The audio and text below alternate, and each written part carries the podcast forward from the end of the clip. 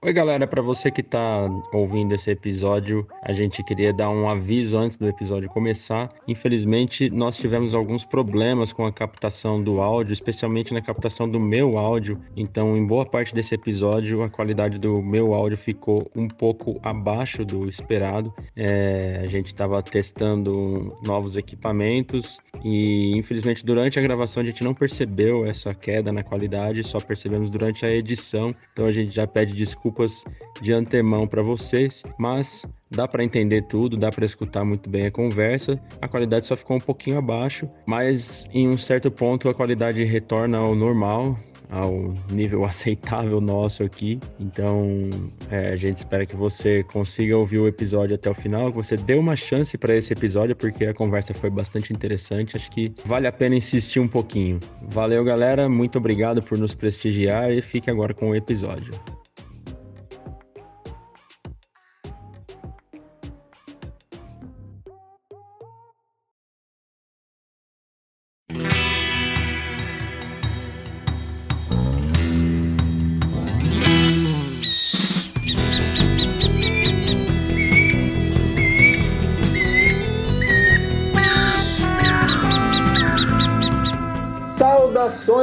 Biologistas! Sejam todos bem-vindos e bem-vindas a mais uma edição do podcast Biologismo. Você está ouvindo o episódio número 53, onde conversaremos sobre os sentimentos de animais: amor, medo, ressentimento, vingança. Será que rola tudo isso dentre os animais? Já já a gente descobre juntos. Para quem está sempre nos ouvindo, já está cansado de saber que meu nome é Flávio, eu sou biólogo e apresentador desse podcast. Mas se você está chegando agora, a gente gostaria de dizer que é um prazer tê-lo por aqui. A gente espera que você goste do nosso podcast, que é bem simples, mas é feito de coração. Hoje nós não temos convidados, mas estamos todos os administradores reunidos para esse bate-papo. Dá um salve para a galera aí, meus amigos. Salve galera, para quem não me conhece, eu sou Aron, também sou biólogo. Então hoje um podcast um pouquinho diferente, né, entre aspas, sem convidados, mas espero que, o, que vocês gostem do papo aí e seja legal para vocês também. Fala, biologistas!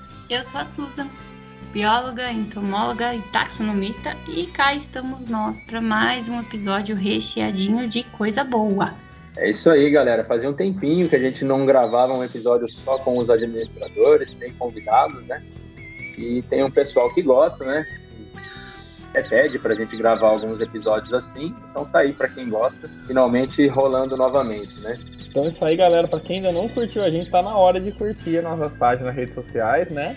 Tudo arroba biologismo, no Instagram, no YouTube, no Facebook, até no TikTok a gente tá lá. Então segue lá que tem muito conteúdo legal, muito meme e muita informação também, né? É isso aí. E hoje, no dia 31 de maio, dia que a gente tá gravando esse episódio, nós chegamos a mil seguidores no TikTok, nossos primeiros mil seguidores lá no TikTok. E tinha uma promessa antiga aí de que ia ter dancinha do Aron lá no TikTok quando tivesse mil seguidores, né? E agora, hein? Promessa é dívida, hein? Nossa! Mas, não, mas mil seguidores. Agora a gente vai dobrar a meta. Chegou na meta, a gente dobra a meta. Então quando chegar pra dois mil, a gente pensa na, na dancinha. Ah, você viu, Aron? A gente já tá quase chegando. Agora talvez a gente chegue no 100 mil, hein, do Facebook. É, já tá 98 tá... e tanto. Agora tá quase chegando. E o pessoal pode falar do, do TikTok. ah, mas mil seguidores pra TikTok não é nada. É, mas pra quem, pra, pra três tiozão, cara, que não entende nada como que tá funcionando o TikTok, pô, já tá ótimo, né? Calma que logo a gente vai aumentando isso daí, né? É, e tem o lance dos algoritmos, que é difícil fazer crescer lá. Foi meio que uma tacada de sorte. Eu não esperava chegar em mil seguidores tão cedo, não, viu? Achei que ia um bom tempo pra gente chegar, mas chegamos. E quem sabe aí agora a gente consegue dar uma deslanchada e produzir mais conteúdo lá pro TikTok, né?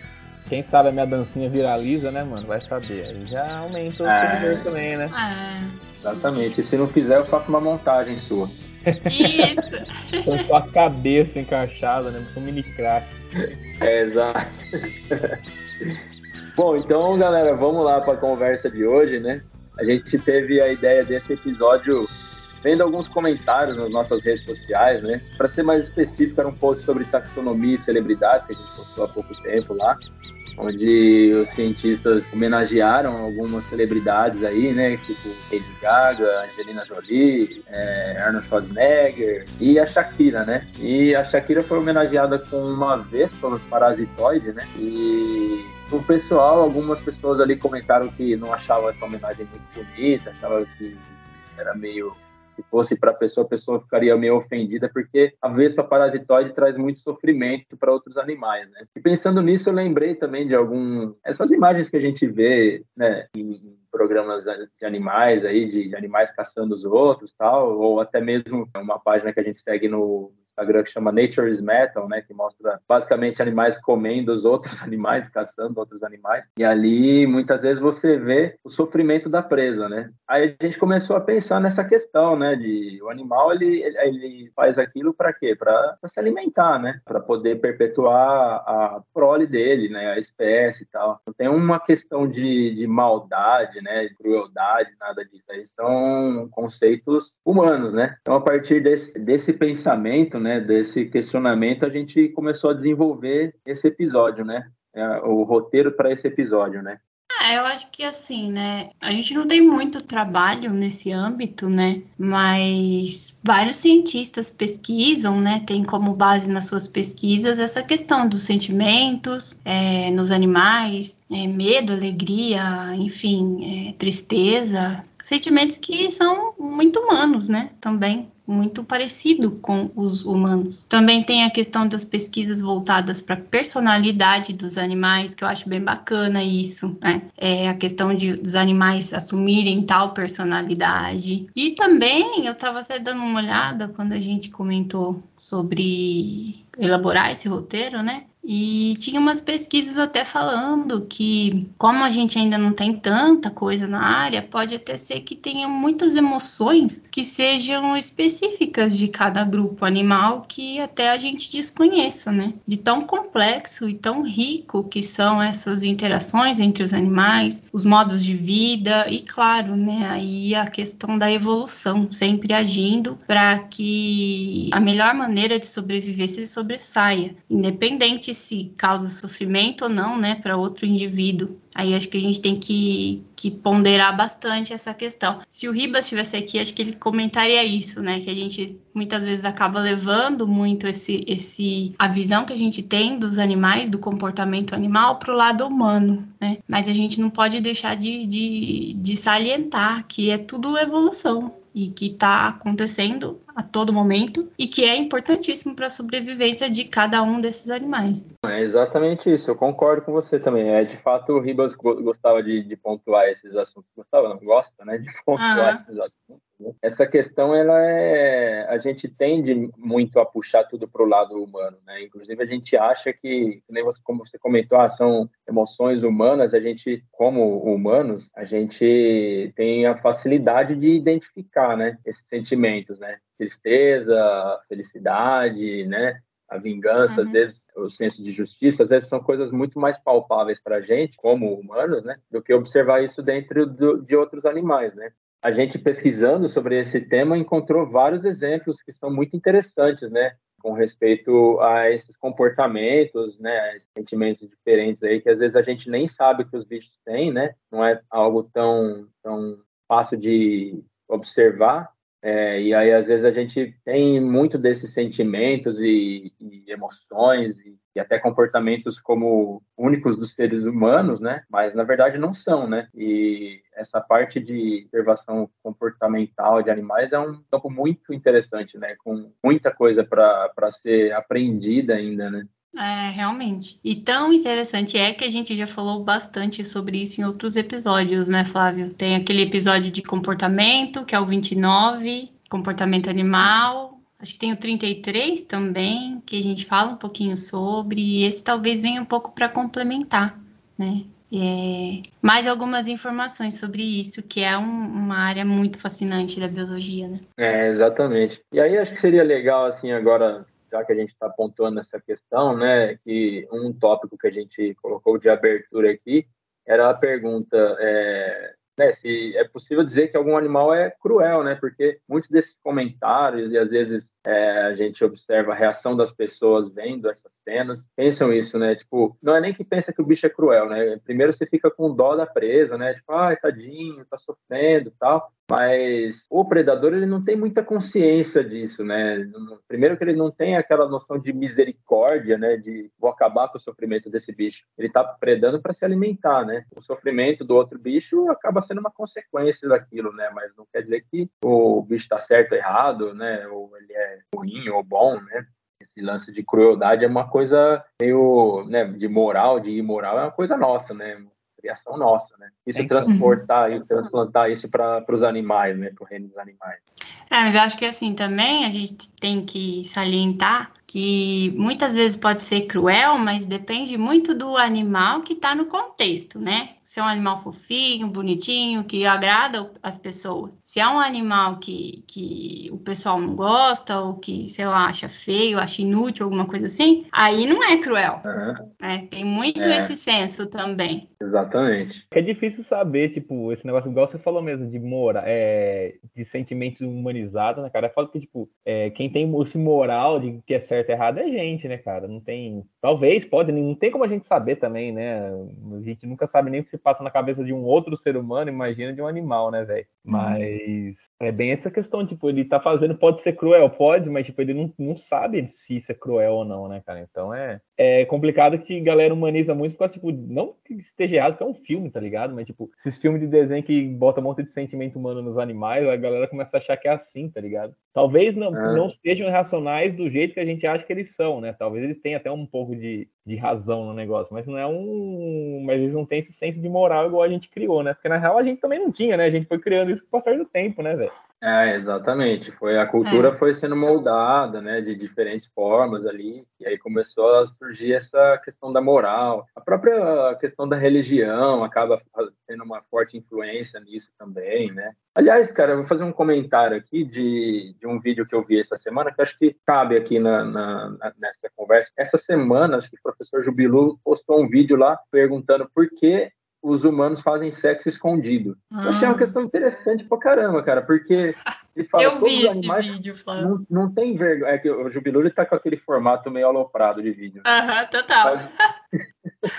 Mas eu achei uma questão bem interessante, porque, né, que ele comenta, todos os animais fazem na frente de outros animais, uhum. de outras espécies, não estão nem aí, né? O que importa, até porque né, tem, tem um, um outra, uma outra função né, para os animais, que não o prazer, né? E aí ele menciona isso, mas aí ele fala que evolutivamente passou a ser mais interessante, né? Uhum. Para o ser humano fazer escondido, porque é, quando ele fazia é exato porque aí ele gera uma competição né por exemplo um outro homem vê uh, o cara vamos usar o termo acasalando, né, com uma mulher. Copulando. Usando esse termo porque é coisa antiga, assim, né, de, de, de pré-história, né? Uhum. Mas é, viam dois é, humanos acasalando, ele provavelmente ficaria com vontade e ia querer participar também. É, mas depende, né, cara? Hoje em dia também então, mas, tem, aí... tem isso, né? É que é proibido também, ah, né? Não. pode ser preso também, porque tem gente que gosta também, né? É, então. E aí ele fala isso isso gerava uma competição, né, na questão de, de perpetuar os genes do, do indivíduo ali, né. Então achei interessante esse esse, esse ponto que ele levantou, né? É uma coisa que a gente não pensa muito, né? Eu achei muito interessante. E eu acho que assim, a gente pode até comentar, sei lá, não sei se estou falando abobrinha, mas essa questão de, de certo e errado em relação aos animais é muito do modo de vida, né? Cada um tem o seu modo de vida.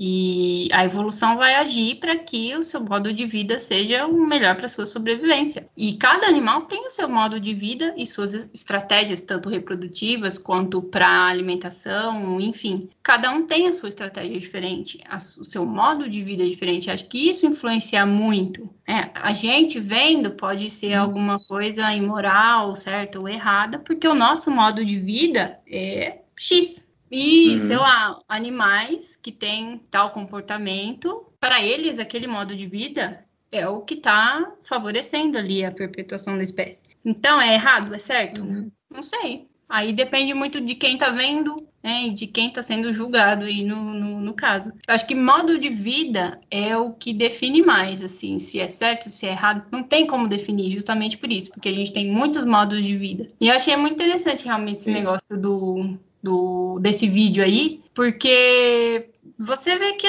isso, a questão do modo de vida também vai mudando de acordo com o tempo, né? A gente lá na pré-história tinha esse tipo de modo de vida. Hoje, né? Já a evolução nos moldou, como você comentou no vídeo, para um outro tipo de modo de vida em, re, em relação à reprodução. E isso vai, uhum. vai acontecendo constantemente, né? É uma mudança, é dinâmico. Então, até muitas vezes o que é certo hoje pode ser errado amanhã, na visão de quem está tá vendo o hoje não o que viu an o anterior. É uma coisa muito difícil é. da gente julgar, opinar e, e, falar, né? Mas é aí que entra o bagulho de é, moral é, então. também, né? No geral, nos animais é, é isso e acabou. Agora, vários humanos, cada um tem um pensamento. É aquele negócio de moral mesmo. Para uns pode ser certo, para outros não. Outros gostam, outros não gostam, tá ligado? Outros, não eu... outros gostam e não fazem porque você pode ser preso, né? Tá ligado? Então, é, é aí entra um negócio de moral mesmo, né? Sim, aí entra a cultura, né? E a cultura, ela, ela, hum. ela vai mudando com o tempo, com, com, a região, cada lugar tem a sua, tal, né? É, cada então, grupo de daí, indivíduos. É, não sei se daí teria, tipo, um esquema como se fosse de cultura em grupos de animais, tá ligado? Cultura entre, tipo, o mesmo grupo de animais de uma região tem comportamentos diferentes de uma mesma espécie de uma outra região, tá ligado? Eu acho uhum. que com certeza tem.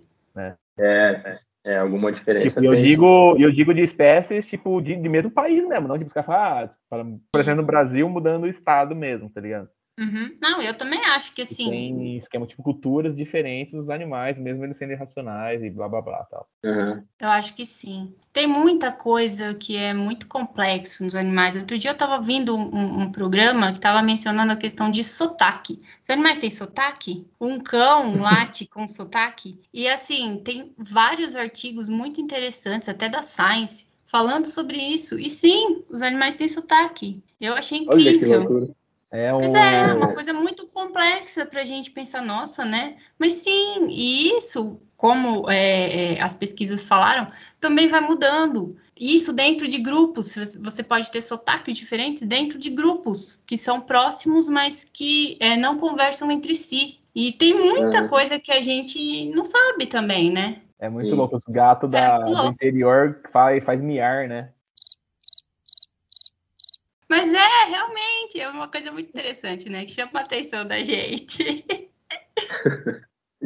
e que você comentou também, né? Essa questão das pessoas terem dó dos bichos, voltando um pouquinho no que você falou lá atrás. Realmente tem esse lance do, do depende de qual bicho está sendo predado ou parasitado ali, né? Uhum. É, aquele lance da fofofauna, né?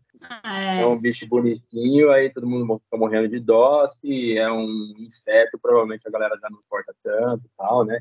No geral, né? Claro que tem pessoas e pessoas, né? Cada um tem, tem a sua avaliação, né? Da situação. Mas acho pois que dentro é, desse então. contexto, eu acho que seria legal a gente pontuar alguns exemplos aqui que, que são característicos desses, dessas situações da pessoa ver e ficar morrendo de dó e aí surgir esse levantamento, essa, é, essa questão de, de moral, certo e errado e tal. E a gente tem alguns exemplos aqui, né? Um a gente já comentou, né? A questão dos parasitoides, né? Mantendo presas vivas para as larvas se alimentarem, né? Da, da presa. É, isso acontece muito com, bom, as vespas parasitam bastante, né? São parasitoides, né? Mantém o bicho vivo, né, Susan? Então, tem muito, muita aranha que sofre com isso, né? Ela fica presa ali, imóvel, mobilizada ali. E aí, quando a larva eclode, ela se alimenta do bicho vivo porque tem que manter o bicho fresco ali, né? Para ela poder se alimentar, né? Não correr o risco de, de, se alimentar de um bicho podre ou alguma coisa assim, né? É, é um modo de vida dela, né? É, a carne tem que estar tá viva. Bicho tem que estar tá vivo. E, e esse parasitóide ele tem um sucesso muito grande, né, é, evolutivo, porque se a gente vê, acho que tem registros de praticamente todas, se eu não me engano, são duas ordens apenas que não há registros dentre os insetos de ocorrência de parasitoides, agora eu não me lembro. Mas praticamente todas as ordens, né? Borboleta, mariposa, percevejo, cupim, formiga, joaninha, aranhas, né? Aí extrapolando para os aracnídeos, praticamente todos os insetos podem ser parasitados por algum tipo de vespa ou de, de moscas. E eu acho muito uhum. interessante a questão de, de, de alguns trabalhos mencionarem que as larvas, ao se alimentar, elas deixam os órgãos vitais por último justamente para que o inseto esteja vivo até ele completar o seu desenvolvimento. Então, há essa necessidade do parasita é, precisar da sua presa viva para se alimentar. Uhum. Deve ser terrível você ser comido, né, devorado de dentro para fora, vivo. Isso na, na concepção humana, né, no meu, ao meu ver. Agora, quem somos nós para julgar? É o modo de vida dos parasitoides, né? Como é que eles iam se manter é. E a gente tem que pensar também, tem que tentar levar isso para a questão do, da importância ecológica, né? Acaba ajudando no equilíbrio do ambiente, independente se vai causar sofrimento ou não. Tem várias coisas envolvidas, né? São relações entre as espécies onde não tem como a gente ter só coisas boas ou só coisas ruins, né? É, exatamente. E, não, eu acho esse lance de manter os órgãos vitais por último é sensacional, né? Assim, para mim, que não estou sendo parasitado, né? É. é. é. incrível, né? Mas é uma coisa muito inteligente do, né, do ponto de vista evolutivo, né?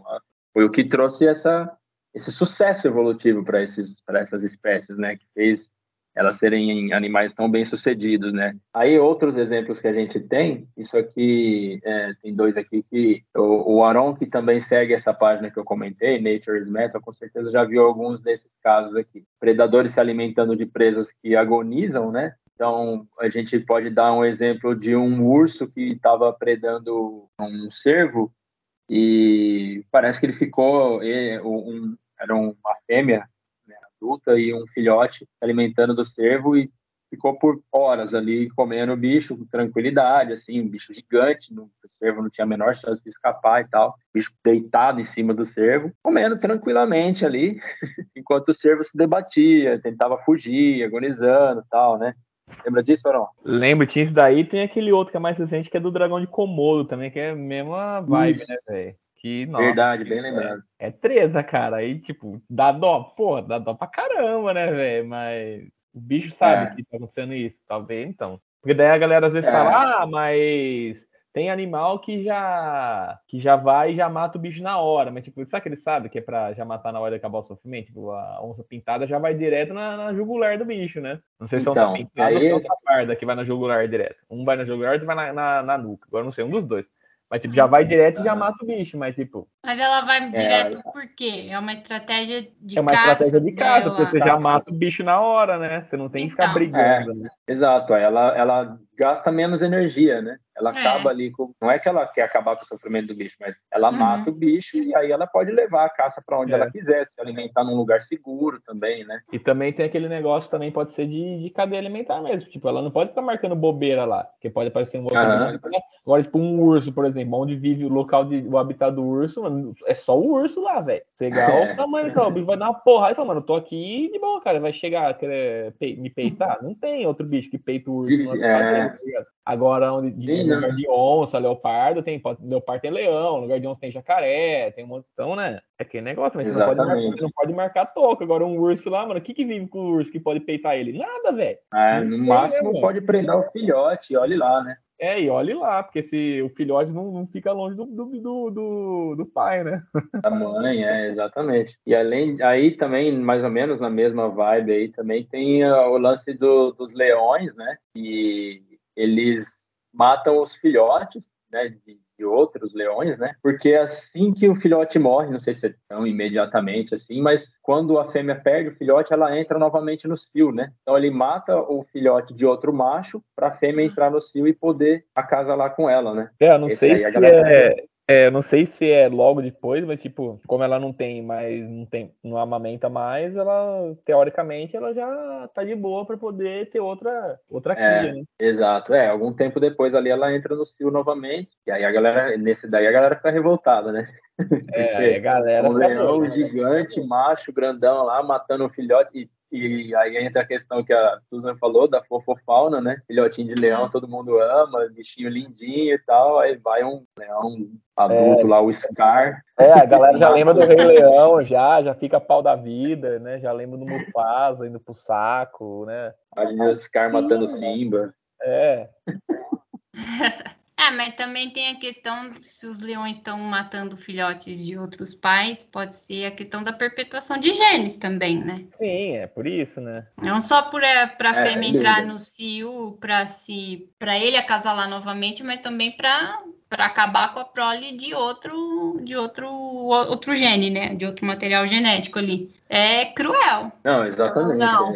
É, é essa questão dele poder levar os genes ele mesmo para frente. É a questão dele poder não, não, precisar ficar esperando a fêmea entrar no cio de novo e tal, né? E já elimina um gene diferente do dele. É, e é um comportamento bastante comum, né? Isso aí acontece bastante, né? Tanto que as fêmeas brigam com os machos, né? Elas lutam para defender o, filhote dela. E aí um outro exemplo que a gente também colocou aqui, é, que a gente inclusive já comentou em algum outro episódio do podcast aqui, acho que até foi um desses dois que você mencionou, Suzana, comportamento e tal, é. e é o lance das aves que roubam o ninho das, de outras espécies, né? Não é nem da, de outros indivíduos, né? Então, o chupim, né? O, cuco fazem isso nesse comportamento, né? De algumas acho que jogam os ovos fora, né? E colocam dela no lugar, e outras só colocam um ovo no lugar ali, né? Deixa, deixa alguns e tal. Isso, tem Lembra? umas que, jogam, é, tem umas que uhum. jogam fora e tem outras que, que colocam só no meio. Mas eu acho que já não, não encaixa nem ser cruel, cão. Pra mim isso aí já ia ser vagabundo mesmo. O que, que, é isso? Que Vamos voltar pra cá. Que deselegante. Né?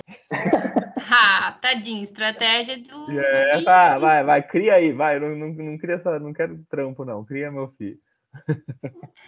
Não, mas é uma estratégia, é que assim, a, a gente extrapolando para o nosso para nossa interpretação, aí tem, tem essa questão, né? Pô, bicho uhum. tem vergonha e tal. Mas na questão do bicho economizar energia e fazer o gene dele passar adiante, é, é genial, genial, né? É, genial. É uma estratégia é. muito boa, né? Muito eficiente, né? Sei nem se a gente pode usar esse termo genial, mas é uma estratégia muito eficiente, né?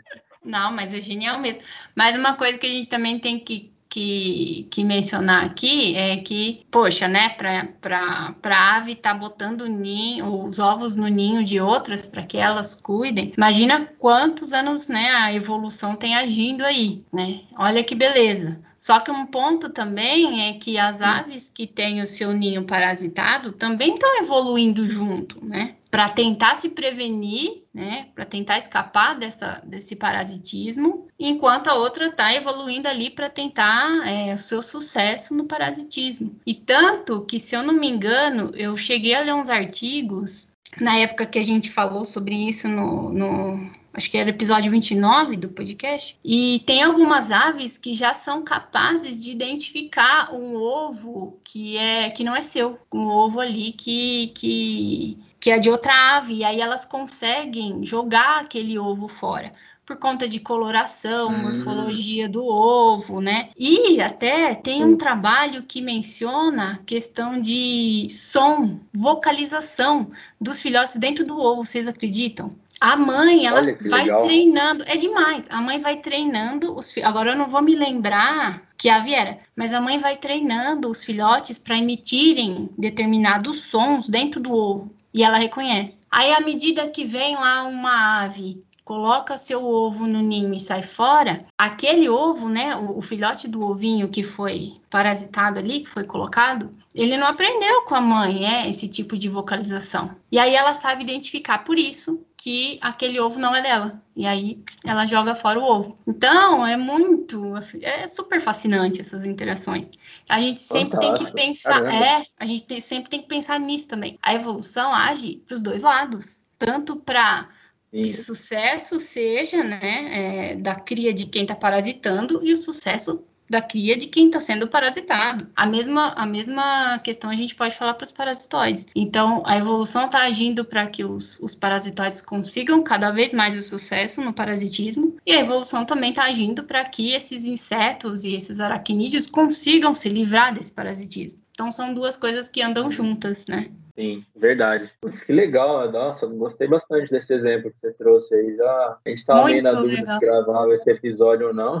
Só por esse exemplo já valeu a pena já. Nossa, eu achei incrível. Vou ver se eu acho esse artigo de novo. Legal demais. Aliás, inclusive lembrei agora que você falou dessa questão do, dos animais, da coevolução, né, entre parasita e parasitado e tal. Uhum. E tem também a, algumas baratas que desenvolveram uma, uma técnica de, de defesa, né? E contra umas vespas, aquela, não sei se é a vespa joia, uma vespa linda, toda metálica, verde, assim. Ah, ela ser. parasita as baratas. E a gente até já postou sobre elas na, na, nas suas redes sociais. Uhum. E ela, a barata, ela tem tipo um coice, assim, que ela dá na cabeça da vespa. E aí tem uns vídeos, né, mostrando, assim. Eu acho aquilo sensacional. A vespa vem por trás, a barata se, se é, se posiciona de um jeito melhor, assim, para a perna mais forte dela, que ela consegue né, chutar a Vespa, e é cada bicuda na cabeça da Vespa, que a Vespa às vezes sai girando, sai voando para longe, assim. O cara até fala que parecia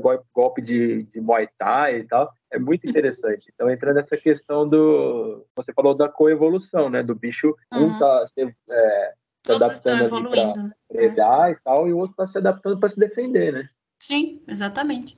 Legal, show de bola.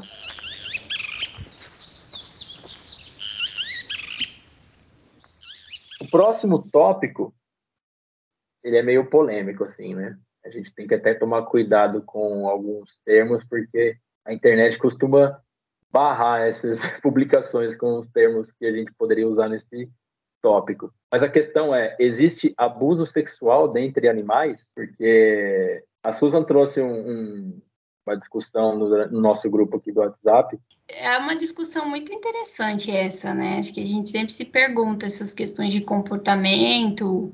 Um, há uns tempos atrás, até semana passada, estava conversando com um amigo sobre, né? Que também está fazendo biologia, e a gente estava falando justamente sobre isso, que ele estava tendo na aula e tudo. E ele comentou que um professor dele tinha dito que é, nenhum, nenhuma, nenhuma cópula no mundo animal é consentida, né? Tudo se configuraria como um abuso sexual. E a gente começou a discutir sobre isso, até trouxe para os meninos, né? Depois, é, quando a gente comentou esse tópico, e sei lá, assim, né? Não sei o que, o que pensar sobre. Aliás, Lucas, né? Está nos ouvindo agora, certamente está. Um beijão para você. e é que assim, diversas espécies, né? A gente vê que diversas espécies, a gente vê esse tipo, muitos exemplos de macho forçando cópula com as fêmeas. Uhum. É, não sei o que é característico característico de abuso. É, então, o duro de, uhum. de, de abuso, de consentido, é que, tipo, talvez os animais não tenham essa noção do que é ser consentido ou não, né? Isso que é. Não, que é né? Porque assim, eu, na minha cabeça, se eles se eles estão em, em, em período para reprodução, vai acontecer. Aí ele pode, os animais podem se escolher dentre ali, mas tipo, se eles estão férteis, eu acho que a evolução, né, a questão evolutiva vai pesar muito na passagem dos genes, então eles vão vão copular. Porque se a fêmea está querendo, ué, um, provavelmente o macho tem que estar tá nesse período também, né? Que tá que é para acontecer. Eu acho que na que... verdade o, o, macho tá sempre nesse período, né? Porque não elas então, não, não sei. no, no cio juntos, né? Acho que cada uma deve entrar em um período, né? Porque Mas tem que ser próximo. Sim, próximo, mas tipo, você pegar um cachorro, tá ligado? Um macho e tem uma fêmea que entra no cio, ele vai ficar louco. Se uma outra entrar no cio uma semana depois, ele vai ficar louco também, tá ligado? Então, uhum. é, na real, quem de, depende, ele, ele tá sempre, acho que, assim, mas ele é estimulado pelo feromônio que a, que a fêmea vai liberar quando ela tá no cio, né? Tá. É, então, é, mas aí a fêmea não vai querer? Então, sim, acho que sim, porque quando ela tá no, ela tá no cio, teoricamente, ela tá pronta também para Então, é. e por que seria abuso? É, então, é abuso naquele tópico que tem que os machos estão tentando atacar fora do período fértil dela, né? Isso, exatamente. Se ela não tiver é... no período fértil, não vai ter reprodução. Não, por que, não... que o macho vai insistir nisso? Então, porque pode ser talvez porque o, todos os, ma os, machos sempre estão no, entre aspas, período fértil, porque como eles não têm cio, eles têm que estar, né? Não sei. Eu não sou especialista da área, não tenho grande conhecimento na área, mas eu não sei se eu concordo com, esse, com essa afirmação do, de que todas as relações são não consentidas, porque é, a gente observa comportamentos em que a fêmea, vou colocar entre várias aspas aqui, ela se entrega para o macho, né? Ela, ela, ela topa participar ali, né? Por exemplo, uh, dança do acasalamento de várias aves. O macho fica dançando, fazendo um monte de coisa, tem um puta de um ritual ali, e se ela não curte, ela vaza, né? Agora, se ela curte, ela, ela se posiciona ali de uma forma que, que passa a mensagem para o macho, né? Que é um ok, né? Que é um consentimento, e a cópula acontece, né? É, tem então, o... por isso que eu acho que não, não é, que, que sei lá, me parece uma coisa é, é, é complicado esse lance de consentido, né? De é, consentimento, aquele... mas me parece, né? É, então, tem aquele negócio, por exemplo, de cachorro, por exemplo, quando o pessoal vai botar para criar. Só botando lá dentro, se você cria cachorro para vender, eu, eu te odeio, tá? Só uma aspas. Mas enfim. é... Mas, por exemplo, o cachorro, ela, ela entra no cio, acho que eu, agora não vou lembrar quantos dias ela fica, mas acho que são 13. E hum. desses 13 dias é a partir de tal dia a tal dia que ela fica fértil, entendeu? Só que quando ela entra no cio, o cachorro já fica louco tentando montar nela. Só que ela só vai deixar a partir do dia que ela fica fértil. Tipo, eu já vi assim, ela entrou no seu primeiro dia, o cachorro já vai em cima, ela fica pau da vida, dá um cacete no cachorro, no macho, e só a partir acho que é do oitavo dia, que daí ela fica fértil, daí ela deixa ele cruzar, aí dá, acho que aí dá 8, 9, 10, 11 dias, alguma coisa assim, aí parou o período fértil, ela não deixa mais de novo. Então é, ela fica no cio, ele fica querendo, querendo cruzar, mas ela só vai deixar, pelo menos cachorro, né? No período que ela tá fértil. Pelo menos alguns que eu vi, né? É, ela, ela, fica louca, fica pau da vida mesmo. Tipo, ela tá no cio, mas o cachorro tenta, tenta cruzar com ela, se ela não tá no, no período fértil dela, ela vai dar um, vai dar um pau no, no macho, tá ligado? Sim. Ah, eu, é, então pode ser que tenha alguma coisa assim também, né? É, em cachorro eu já vi alguns casos assim, não sei se são em todos, se não são, né? Os que eu vi era assim. E se nas outras espécies pode ser assim também ou não, né? Aí já não sei dizer. É, pode ter alguma questão do, dos hormônios agindo ali, pode ter alguma, alguma coisa assim. Seria legal a gente realmente ter uma opinião de um especialista, né? Para bater o martelo nessa questão, mas a gente está desenvolvendo a conversa aqui de acordo com algumas pesquisas que a gente fez na internet, né? Não vem uhum. nenhum especialista aqui, mas acho que a discussão é bem interessante, né? E aí esse lance ainda do, do consentimento e tal, né? É, eu lembrei de uma notícia aqui que a gente viu na, rolando nas redes sociais, virou meme, um monte de página até de humor repostando e tal. E é aquela questão das fêmeas de algumas libélulas fingirem morrer para evitar o assédio dos machos. Né? Muito louco. Assim. E aí entra essa questão do, né, do abuso. É, a gente até no, no, no, roteiro aqui colocou exemplos de de animais vertebrados, mas aí lembrei desse, desse exemplo aí da, da fêmea é, da libélula, que acho que a importunação é tão grande que ela finge que está morta para ter um pouco de sossego ali, para o bicho parar de encher o saco dela e tal. E aí acho que entra, essa, entra um pouco nessa pauta também. É, mas acontece muito disso em humano também, né? Às vezes a mulher finge tá dormindo para o cara para encher o saco, né?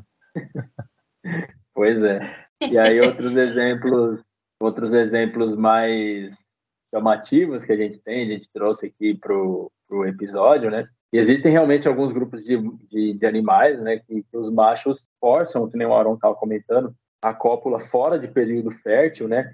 E alguns atos são bastante agressivos, né? Uma das espécies mais conhecidas por fazer isso é o pato da espécie Anas platyrhynchus, não sei se a pronúncia está correta, mas é, diz na matéria que a gente encontrou que o ato é tão agressivo que as fêmeas quase se afogam. E aí não é um macho tentando, são vários, são bandos que atacam as fêmeas fora do período fértil. É um negócio insano, assim, de, de ver, né? A cena é bem, bem estranha, assim, bem, bem chocante até, né? E aí, além disso, outra matéria que a gente encontrou, a gente até já postou na página há um bom tempo, sobre pinguins. E essa é engraçado, entre aspas, assim, uh, porque é uma coisa que aconteceu há mais de 100 anos, um estudo realizado em 1910, na Antártica. O pesquisador analisou pinguins, comportamento dos pinguins do tipo Adélie, né? E ele disse que observou fêmeas serem atacadas sexualmente ao mesmo tempo por vários machos e também controlavam jovens para o prazer sexual de adultos, em troca de vantagens no grupo. Aí mencionam isso como se fosse um tipo de prostituição no grupo ali, né? E além disso, a coisa vai só piorando. Em alguns casos, ocorreram necrofilia.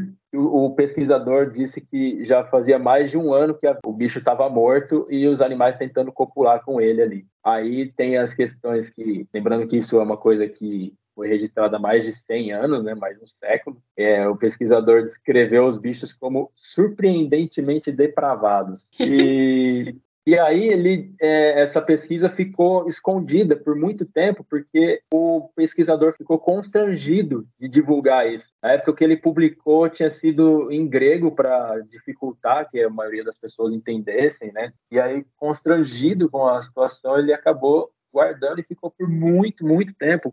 Foi publicada há pouco tempo essa, essa matéria, né? Acho que ele escreveu um livro depois, Flávio. Ele Isso, lançou um livro no Reino Unido, né? Que, que menciona todo esse estudo, toda essa observação aí. O livro foi lançado em 2019, chama A Polar Affair, quer dizer, né, um caso polar, relatando essas, essas observações aí dele, né?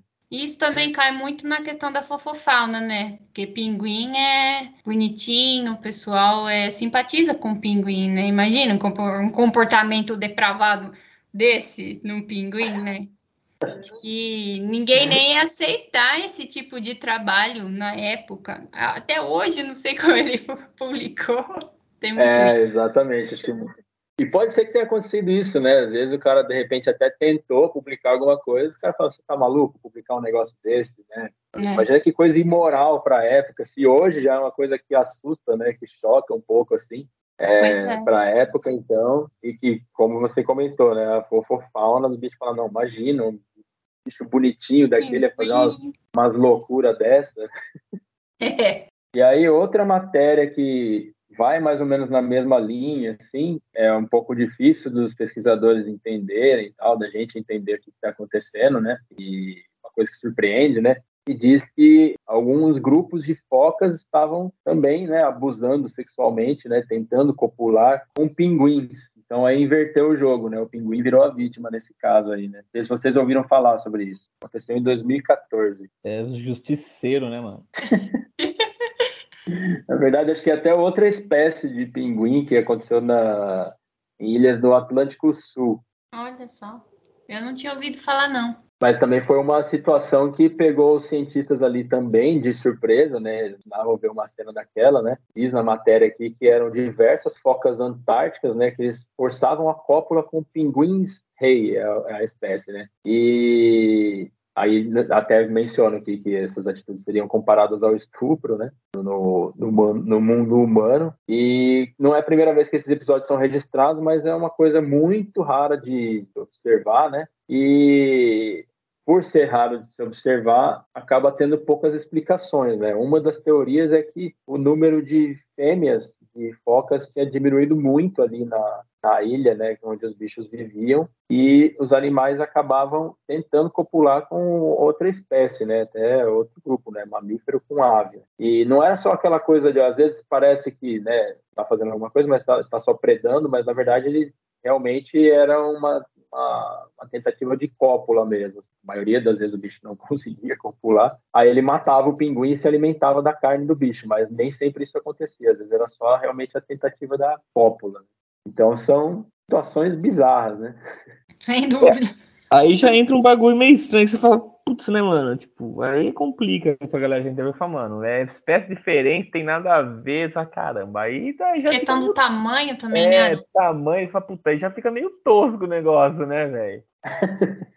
é, então, inclusive na matéria tem até uma foto que da foca em cima do pinguim, assim, o pinguim tem a menor chance de escapar, né? Porque Pinguim já é um bicho desengonçado, né? Consegue correr, consegue fugir em terra, né? Na, na é, água ele então. nada bem e tal, né? Mas aí o bicho vem para cima dele e não tem nem chance de escapar, né? É uma, coisa bem esquisita, né? Ainda tem o lance do, do pato que a gente comentou, é da mesma espécie, né? Ainda está tentando ali tal, popular e tal, mas essa realmente é bem bizarro, mas acho que vale para trazer para esse exemplo dentro desse tópico aí, né? É, então, sendo espécie diferente, aí, bem entre aspas, aí não dá para defender, né, mano? Putz, né? Um bicho aí, que, tipo, é, um bicho que a galera, tipo, fala, ai, é lindinho, é muito bonitinho, mas, tipo, é bem escroto também, é golfinho, né, velho? Tem casos também que golfinho tentou, tipo, copular com, com um humano, né? Não sei se você já viu isso daí. Não. Uma moça num barco? Era uma moça, a mina ah, lá. Ela não era num barco, acho que era num pier, sei lá. Ah, Aí, sentado, o golfinho pulou no meio das pernas da mina e tal. Tipo, louco, é, tá ligado? Tava estranho. É, golfinho mortarado, velho. Era o Boto, cor-de-rosa. Era é. o Boto, é, então. Oi, casada. Folclore lá. Bom, o próximo tópico que a gente tem aqui é sobre senso de justiça. O questionamento que a gente levantou aqui enquanto estava elaborando esse roteiro era se os bichos tinham essa noção de justiça, né? Se tinha essa noção de quando um estava levando uma vantagem, o outro estava sendo deixado para trás e tal. E, e aí, o que vocês acham? Então, tem esse esquema que falou dos primatas, tem aquele vídeo lá do. Acho que é dois macaquinhos, né? Que ele dá mais comida para um ou dá uma comida mais gostosa, ele fica pau da vida, né, cara? Ele fica louco quando ele vê que o outro tá comendo um negócio mais gostoso, né? É, então, tem, tem esses experimentos aí. Eu lembro que eu assisti um algum tempo atrás na TV e, e aí, jogando na pesquisa aqui no Google pro, né, para a produção do episódio, encontrei outro experimento, outro grupo de, de primata, né, mas que é basicamente a mesma coisa, tem o mesmo resultado, assim, né? O que eu assisti é bem parecido com esse outro que a gente encontrou o texto aqui. Era, eu até inclusive já comentei em um outro episódio do, do podcast, não lembro qual que é, acho que faz um tempinho já. Mas a situação era assim: era uma, uma tábua de madeira bem comprida, e em cada ponta da tábua tinha um, uma comida, né?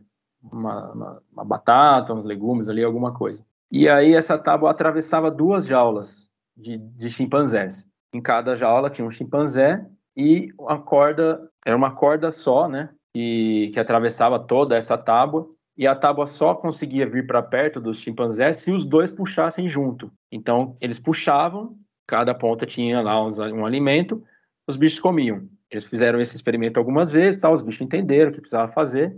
E aí, em certo ponto, certo momento, eles colocaram a comida para um chimpanzé só. Aí ele, os dois puxaram, um viu que não tinha comida, o outro comeu e beleza. Repetiram o experimento. Na segunda vez, o chimpanzé que não, não tinha comida do lado dele não puxou a corda. E aí o chimpanzé que tinha comida, ele puxou a corda, mas a tábua não veio para o lado dele, né? Ele acabou ficando sem. Então, tipo, é um experimento social, assim, interessante que mostra que os bichos precisam trabalhar junto e tal, né? Só que quando o bicho percebeu que estava sendo passado para trás, ele falou, pô, tô ajudando, o bicho tá comendo e eu não tô comendo, ele abandonou o experimento, né? É, então, e teve também, né, mano, teve um outro experimento que é bem parecido, né, que ele treinou os macacos também, agora acho que não fala qual macaco é, né? Qual espécie. Mas enfim, ele treinou para tipo, eles meio que fazer meio que uma barganha assim por, de pedra por alimento, né? Só que ele recebia uma fatia de pepino em troca da pedra, né? E eles iam continuando fazendo isso daí, só que do nada um ou outro começava a receber uma uva em vez de pepino, né? Aí o bicho ficava louco, louco também que tá ganhando pepino, né? Se fosse a Susan, ele ia gostar, né? Que a Susan prefere pepino do que uva, né? Uhum. e aí ele parava de, de contribuir também, né? De colaborar é, também. Parava, né? pô, tô ganhando pepino, cara, tá, tá louco, né? Aí, inclusive, na matéria até comenta que os que alguns é, até atiravam o pepino no cientista e, e, eu entendo e faria a mesma coisa. Se o Flávio, os caras dessem um milho pro Flávio, ele quebrava tudo. Jogava sabão na cabeça. É difícil falar pode ser senso de justiça ou ele só percebe que é um alimento mais nutritivo para ele e ele fica louco, né? Vai pensar ah, fazendo a mesma coisa. Sendo que os primatas é mais, né, bem mais parecido o modo de agir com o nosso, né? Sim. É. é, e tem esse, esse outro exemplo que eu falei também, quando o bicho percebia que não ganhava nada, ele abandonava, né? Então eu acho que ele percebe, né, que tá sendo... É, os, bom, os bichos são super inteligentes, né? Tem, tem vários experimentos aí é, ele pode é, perceber, de reconhecer tipo, até alfabeto e tal, um monte de coisa, né? É, pode ir na cabeça dele, pode ser, ah, não, tô, ele não tá pensando, ah, tô sendo enganado. Pode, ele não pode pensar assim, mas ele vê que tem alguma coisa estranha lá, né? Uhum. Isso não vai muito naquele negócio do daqueles comportamentos, é, aqueles experimentos de psicologia, né, Flávio? Que você dá comida e, e o Ah, bicho sim, faz de- uma de- coisa. É, de reforço, né? É, Uhum. sei lá, acho que tem, tem muito a ver com, com essa questão, né, de... Não sei se de senso de justiça, mas o, o, o animal vê que aquilo tá... Se ele fizer aquela ação, ele vai ganhar a comida, ele fez. Uhum. Aí ele É. fez de novo, não ganhou, hum, ele não vai fazer de novo. Mas não sei se porque ele viu que ah, o outro tá ganhando, eu não vou ganhar, então não vou fazer. Sim. O outro também não ganhar, sabe? Aham, Não, você tem razão. É uma, é uma discussão interessante mesmo. Nessas matérias que a gente encontrou, eles mencionavam isso como um exemplo de senso de justiça e tal, mas de fato tem essa questão mesmo, esse experimento de psicologia comportamental, né, que eles fazem com animais, que, que você mencionou, Uhum. é, a própria caixa de Skinner, né, trabalhei muitos anos com isso. É, você É. sabe falar melhor. Os ratos, que, né, que são é, outro tipo de animal, né, embora ainda seja mamífero e tal, eles aprendiam, não todos, claro, né, assim como a gente, alguns não, não queriam fazer nada tal, né, mas alguns ratos eles aprendiam e parte do experimento passava a ficar bem complexo, né, porque no início o rato era um experimento de privação de água, né, então o bicho fica 24 horas sem água tal. É, aliás, entre parênteses aqui, esse, esses experimentos parece que foram proibidos, já faz uns quatro anos que não acontecem mais. O Comitê de Ética barrou e eu, eu super apoio esse, essa barragem deles. Eu também. É, mas assim, o bicho ficava ali 24 horas sem, sem tomar água e era, era colocado dentro de uma caixa que chama caixa de Skinner, né, que é o nome do, do, do pesquisador que desenvolveu esse experimento muitos anos atrás. E ali ele tinha um, um receptáculo ali que é um chamado de bebedouro que vinha literalmente uma gota de água. Cada vez que você pressionava um botão numa caixa do lado, ele fazia um barulhão, buscava uma gota d'água e ficava disponível para o rato. Então a primeira parte do experimento era que o rato associasse o barulho à água. Aí a pessoa vai fazendo um relatório, vai anotando tudo ali e tal. A partir do momento que o rato associa o barulho à água, você começa a ensinar ele a associar a barra, uma barra que tem dentro da caixa, à água, né? Então, tipo, o bicho olhava para a barra, se liberava uma gota d'água. Ia fazendo assim, evoluindo aos poucos, até que o bicho, um certo ponto, aprendia a pressionar a barra por conta própria. Ele pressionava e aí você não precisava mais liberar água para ele, né? E era impressionante porque alguns animais eles eram muito desenvolvidos nessa questão. Tinha bicho que ele nem levantava a cabeça mais, ele ficava, parece mentira, mas ele ficava com uma pata na barra e a cabeça abaixada. Ele ficava só apertando a barra seguidamente assim e bebendo, bebendo assim. Aí depois, como se não fosse suficiente, ainda tem uma etapa do experimento que tem uma luz. É, e aí o bicho tem que aprender que a água só vai estar disponível quando a luz estiver acesa. E aí numa outra etapa ainda o bicho precisa apertar a barra três vezes para ganhar uma gota d'água. E é assim, o negócio vai escalonando assim. E claro que não Uhum. são todos os bichos que conseguem, na verdade uma minoria consegue chegar até o fim do experimento e tal, mas muitos conseguem. Então é bem interessante assim, realmente pode ser essa questão que você comentou, o bicho simplesmente percebeu que ah, não vai adiantar eu puxar aqui, não vou comer, então não sei se realmente tem esse lance do senso de justiça, né? É, não sei. Não eu- esperava trazer o, o experimento do Skinner para cá, mas fazia tanto tempo que eu não, tra... que eu não mexia mais com isso que eu já trouxe toda a experiência para a conversa. É, mas eu acho que faz muito sentido, né? É, Quando eu li essa questão no roteiro, eu pensei, ah, pode, pode ter muito esse fundo aí de, desses experimentos de psicologia do que a própria justiça, a gente não sabe. Aham.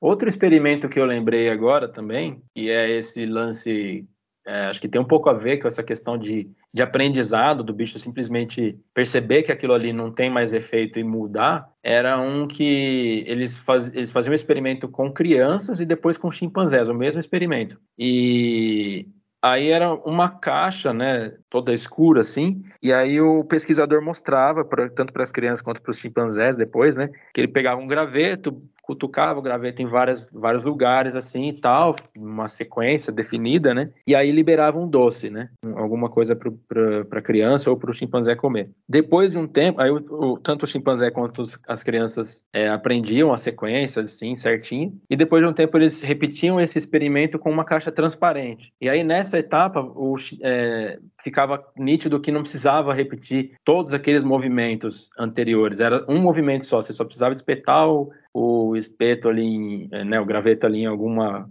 parte específica da caixa que liberava o alimento, né? E é engraçado que as crianças repetiam todas as etapas que o adulto tinha feito antes, né, pesquisador. E o chimpanzé não. Ele percebia que tudo aquilo antes era inútil, era, era desnecessário, né? E ele ia direto para o que, que era é, o que precisava fazer. Só cutucava ali onde precisava e já liberava o, o, o alimento para ele. Então pode ser essa questão também. O bicho percebeu que tudo aquilo não precisava fazer, né? Mudou de estratégia uhum. e conseguiu o que ele queria, né? Olha só, interessante. É muito, bem interessante. Muito inteligentes os bichos, nossa. É.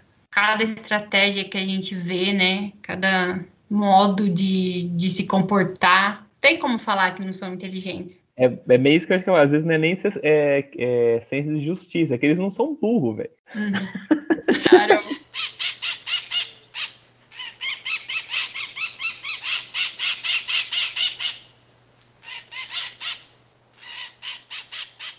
Bom, o próximo tópico aqui é relativo à vingança. Será que os animais podem ser vingativos? Não sei se vocês já viram alguma coisa, se já observaram alguma coisa e se estão familiarizados com essa questão. Será que vingança é uma coisa do ser humano ou os animais também podem ser vingativos? E aí? É, se for se basear no filme do tubarão e dos crocodilos, eles são, né, velho? Que os bichos não param até matar todo mundo, né, velho?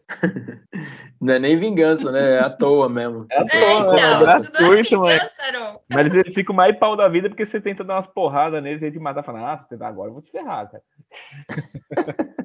Bom, é, em algumas dessas pesquisas que a gente buscou aqui, é, foi observado alguns uh, comportamentos e pode ser classificado como vingança, né? Acho que alguns, inclusive, fica bem claro que são, né? Um deles eu achei, bom, não sei, não, não era muito detalhado, né? Que é a, a questão do elefante, né? Que uma elefante caiu em 2016 em um canal na Índia, né? E a manada que estava procurando a elefante diz que essa manada invadiu uma aldeia, tocou caos lá, tocou pânico ali na aldeia de, e aí fez os moradores fugirem para sobreviver. Eu não sei se eu classificaria isso como vingança. O que vocês acham? Ah, cara, eu acho que se eu fosse os elefantes eu faria igual, velho.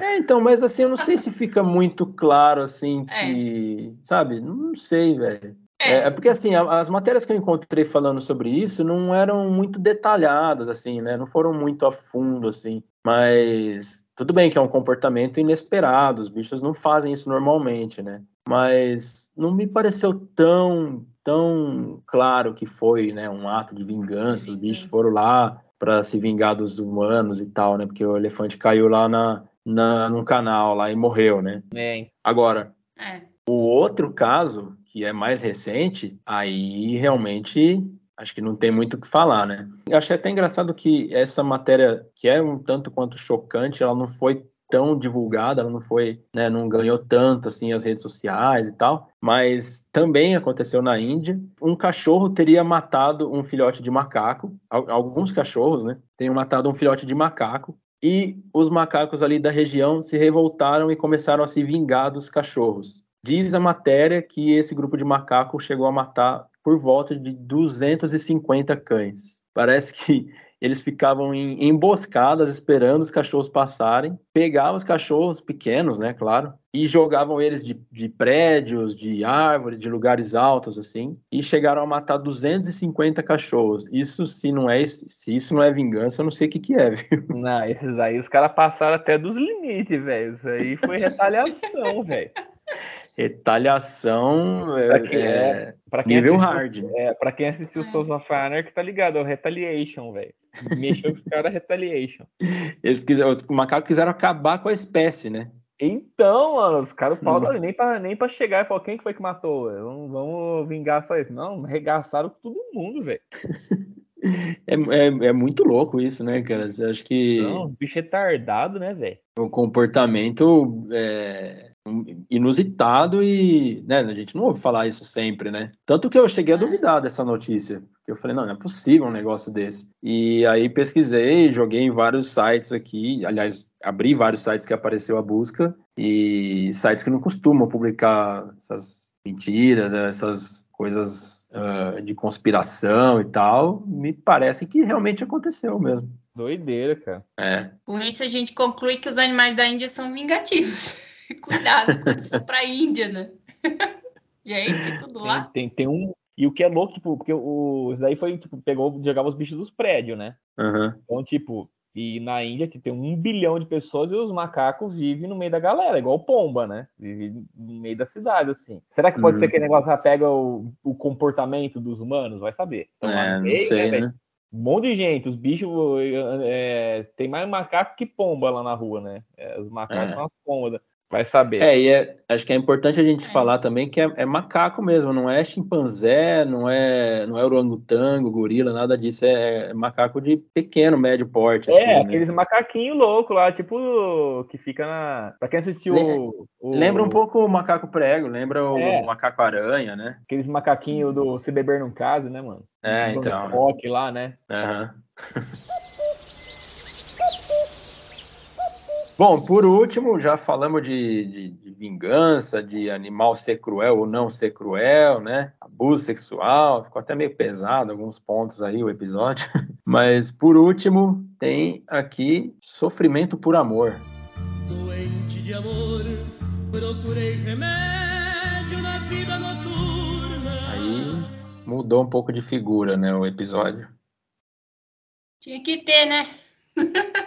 Uma coisa que eu achei engraçado, interessante nesse tópico de sofrimento por amor, é que a maior parte dos exemplos, ou se não todos os exemplos que a gente tem aqui, são de aves. Vocês repararam isso? Sim. E, é, e... e aves de, de, uhum. de, grupos diferentes, famílias diferentes. Não é, não é só psitacídeos, né, que são famosos por isso, né? Mas grupos bem diferentes de aves, né? E tem, tem mais exemplos disso, né? Acho que talvez, não sei se os, os exemplos mais conhecidos ou se realmente são. É, mas eu acho que mais... as aves são os animais que têm mais é, é, características monogâmicas, assim, né? Acho que é por isso que. Eu acho que é o principal é grupo, né? né? Que é. exibe monogamia. A gente falou um pouquinho sobre isso no episódio 29 de comportamento, sobre monogamia é, e tudo mais, e que as aves são bons representantes, né? Bons representantes é, desse tipo de comportamento que é meio que não é tão comum, né, para os uhum. outros animais. É, Agora... É, pois é, existem vários animais aí que é um macho, né, para várias fêmeas, né? Uhum. É, tem só um macho que, pode reproduzir e tal, né? Então, realmente, é. esses casos não são tão comuns. Mas aí, assim, a questão de. de... Talvez seja a questão do próprio comportamento, né? Como seja uma estratégia de reprodução ter apenas um parceiro, o parceiro morreu, ele sofre por, por amor? Há um sentimento que eles têm, assim, em relação ao parceiro que, que não está mais ali? Ou é simplesmente uhum. estratégia reprodutiva, né? É, então, aí a gente pode até entrar numa questão filosófica, né, do o que é o amor, né? Se o amor é só uma questão química, né? Química. De, reação no organismo ali e tal. E mas assim, tem alguns exemplos que é que é, o pessoal também gosta, né, de é, é, é bonitinho, né, falar sobre é. isso assim e tal. Que nem um exemplo que a gente puxou aqui são das araras, né, que todo mundo sabe e tal. É comum a gente ver casais de araras, até as próprias maritacas, né, a gente vê sempre bandos voando, os bandos estão sempre em casais, né? São vários casais voando, né? Geralmente. É, comum ver os casais de maritaca ou de araras nas, onde vivem, né? E aí diz que, né, são fiéis ao companheiro pela vida toda, né? Possuem um parceiro único tal. E aí, se um dos dois morre, ou, sei lá, se é sequestrado, vamos dizer assim, é, caçado tal, desaparece, o, o outro que fica, ele diz na matéria que ele não é capaz de suportar né, a ausência para se alimentar, aos poucos vai ficando fraco tal, e pode acabar vindo a óbito. É, as araras elas vivem em morros, né? E aí às vezes acontece dela não conseguir mais se agarrar ao morro, cair e tal, e aí morre com, com impacto nas pedras, alguma coisa assim, né?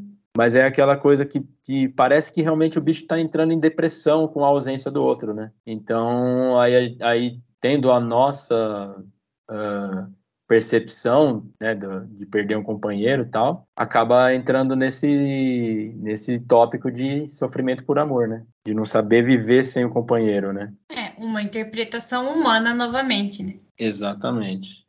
Aí é. outros exemplos que tem também, né? De, também a gente pegou aqui, da águia careca, né? Aquela bonitona, da americana, né? Que pessoal adora tal. Mesma coisa, ela mantém-se fiel até, ao, ao, companheiro até o fim da vida tal. E aí, um detalhe que eu achei interessante que é mesmo que esse torne-se fraco e infértil. Então, aí não é uma questão, que nem você comentou, né, Suzana? Será que não é mais vantajoso, tal, né, para perpetuar, sei lá? É, se o bicho está infértil, ali já não é mais realmente uma questão de, de perpetuar, né, os genes ou qualquer coisa assim, né, evolutivo, né? Aí não sei se é, entraria algum outro aspecto, né?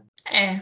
E além da, da águia careca, ela também, outro exemplo que deu aqui foi dos cisnes, que também não procuram outro companheiro após a morte do, do seu parceiro. Então é interessante, né, esses casos assim que se diferenciam um pouco da maioria do, dos outros animais, né? E é, acaba, pelo menos nessas matérias aí que a gente buscou, acaba entrando nesse tópico aí de sofrimento por amor, né? Se é ou se não é, não sabemos. É, aí teria que fazer uma pesquisa muito bem direcionada, né? Uhum para ver aí essa questão de, da, da, fertilidade, de dessas características que parecem ser depressão, né, parando de se alimentar e tudo mais. Se isso. isso tem relação realmente com a perca do parceiro ou pode ser alguma coincidência.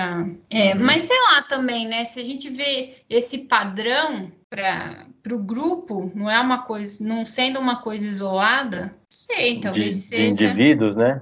É, pelo jeito não é. Pelo jeito, vários desses grupos de aves têm esse comportamento. Então, não é uma coisa assim pontual. Pelo jeito, é uma coisa que se vê né, com constância acontecendo. Uhum. Talvez, é, tem um padrão, né? Tem um padrão, parece ter um padrão estabelecido. Talvez uhum. tenha, sim, relação a, a, a, esse tipo de sentimento, ou de. Não sei se de sentimento, né? Se a gente pode dizer sentimento. Ou... É, mas é que como você comentou, né, tem a, questão da evolução, ela está sempre presente mesmo, né? Ah, então, a, a, gente, é, então, e aí é que a gente acaba, os humanos, no, de uma forma geral, acaba puxando tudo para a nossa ótica, né? É. Ah, amor, cruel, imoral, moral, né? Tudo conceitos nossos e tal, que às vezes não tem nada a ver com os bichos, tem, tem outro significado e tal. Exatamente. Mas a gente acaba vendo por essa ótica, né? É. É isso aí. Eu acho que assim, às vezes, ver os animais pela nossa ótica, comparando a gente com eles, é até interessante em alguns aspectos, porque isso pode aproximar, né, uhum. os animais da gente, e é o que é uma coisa boa, né, a gente ter aí essa proximidade, a gente pode ver a importância dos animais na natureza e não nos deixar como seres superiores a eles. Então, de certa forma, fazer essa comparação com os sentimentos nossos, com as atividades, com o modo de vida dos animais, é em certo ponto vantajoso, acho que por conta disso, por tentar aproximar, porque somos todos animais, né? No fim das contas. É isso aí, perfeito. Boa, boa finalização. Fechou com chave de ouro.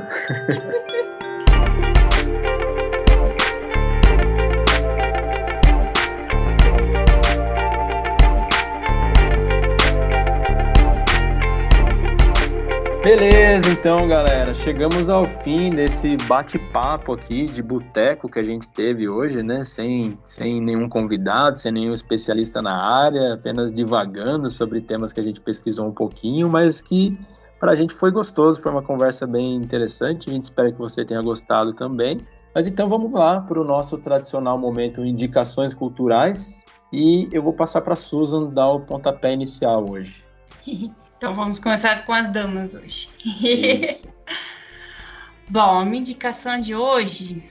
Eu ainda estou muito no clima do nosso último episódio sobre a luta indígena e tudo mais. Andei fazendo umas leituras nessa semana, né, nessa última semana Opa. sobre isso.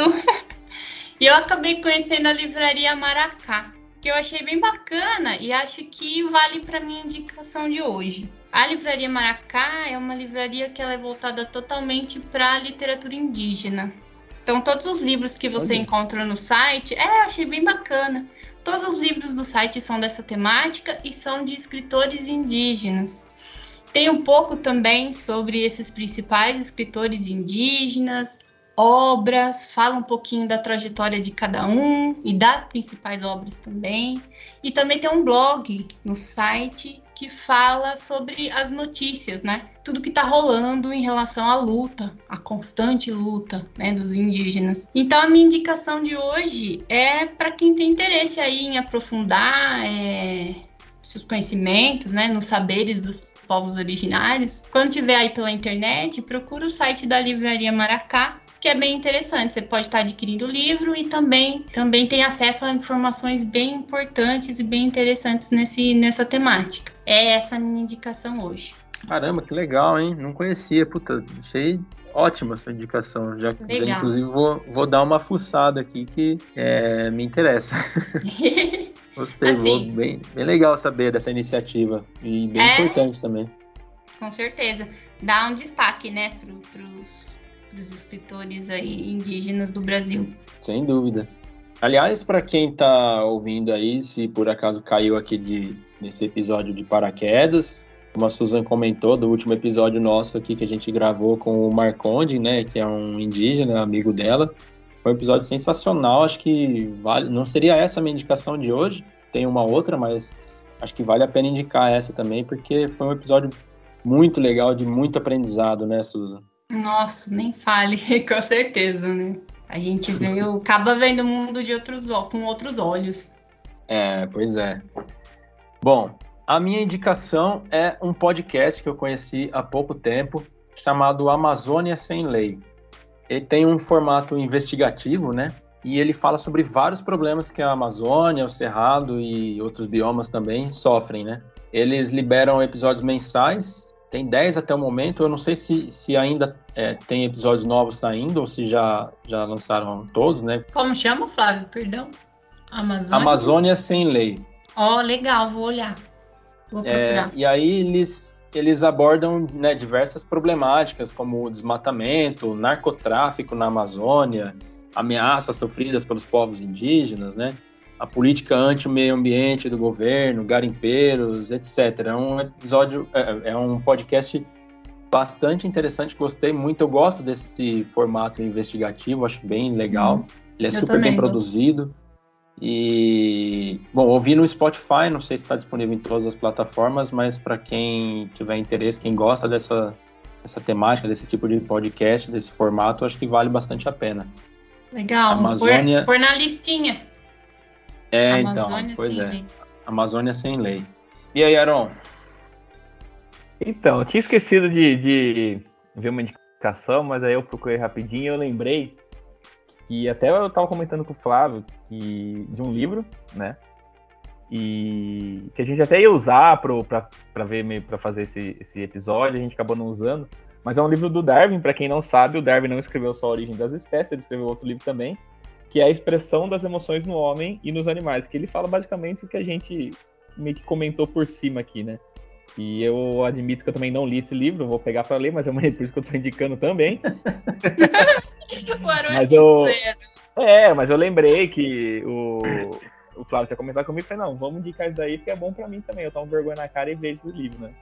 Até porque eu nem Boa. sei se tem mais esse livro novo para vender, acho que é só mais em tem. usado. Tem novo? Não, não, tem sim, tem sim. Tem novo? Eu vi uns aí, parecia que eram uns livros velhos, mas deve ser é... lugar que eu então.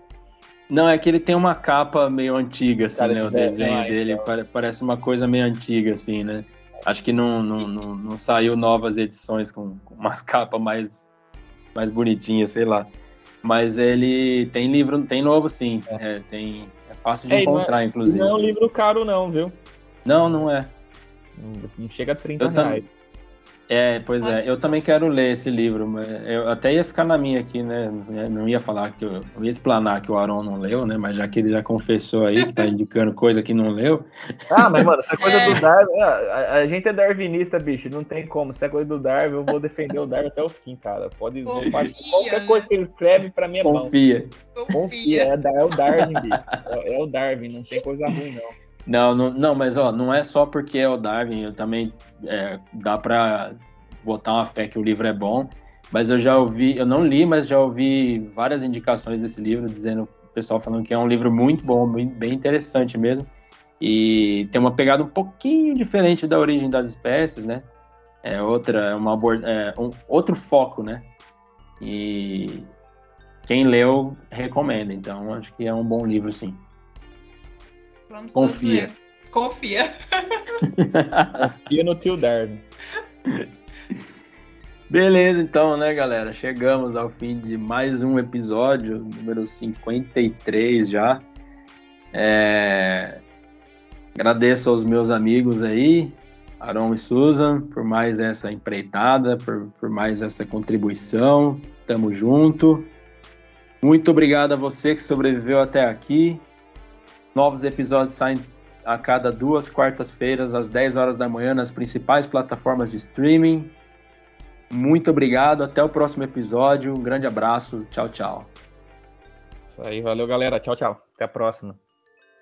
Até, beijo. Esse episódio foi apresentado por Flávio Diniz, com comentários de Susan Cunha e Aron Marmorato. O roteiro foi elaborado por Susan Cunha e Flávio Diniz e a arte por Flávio Diniz.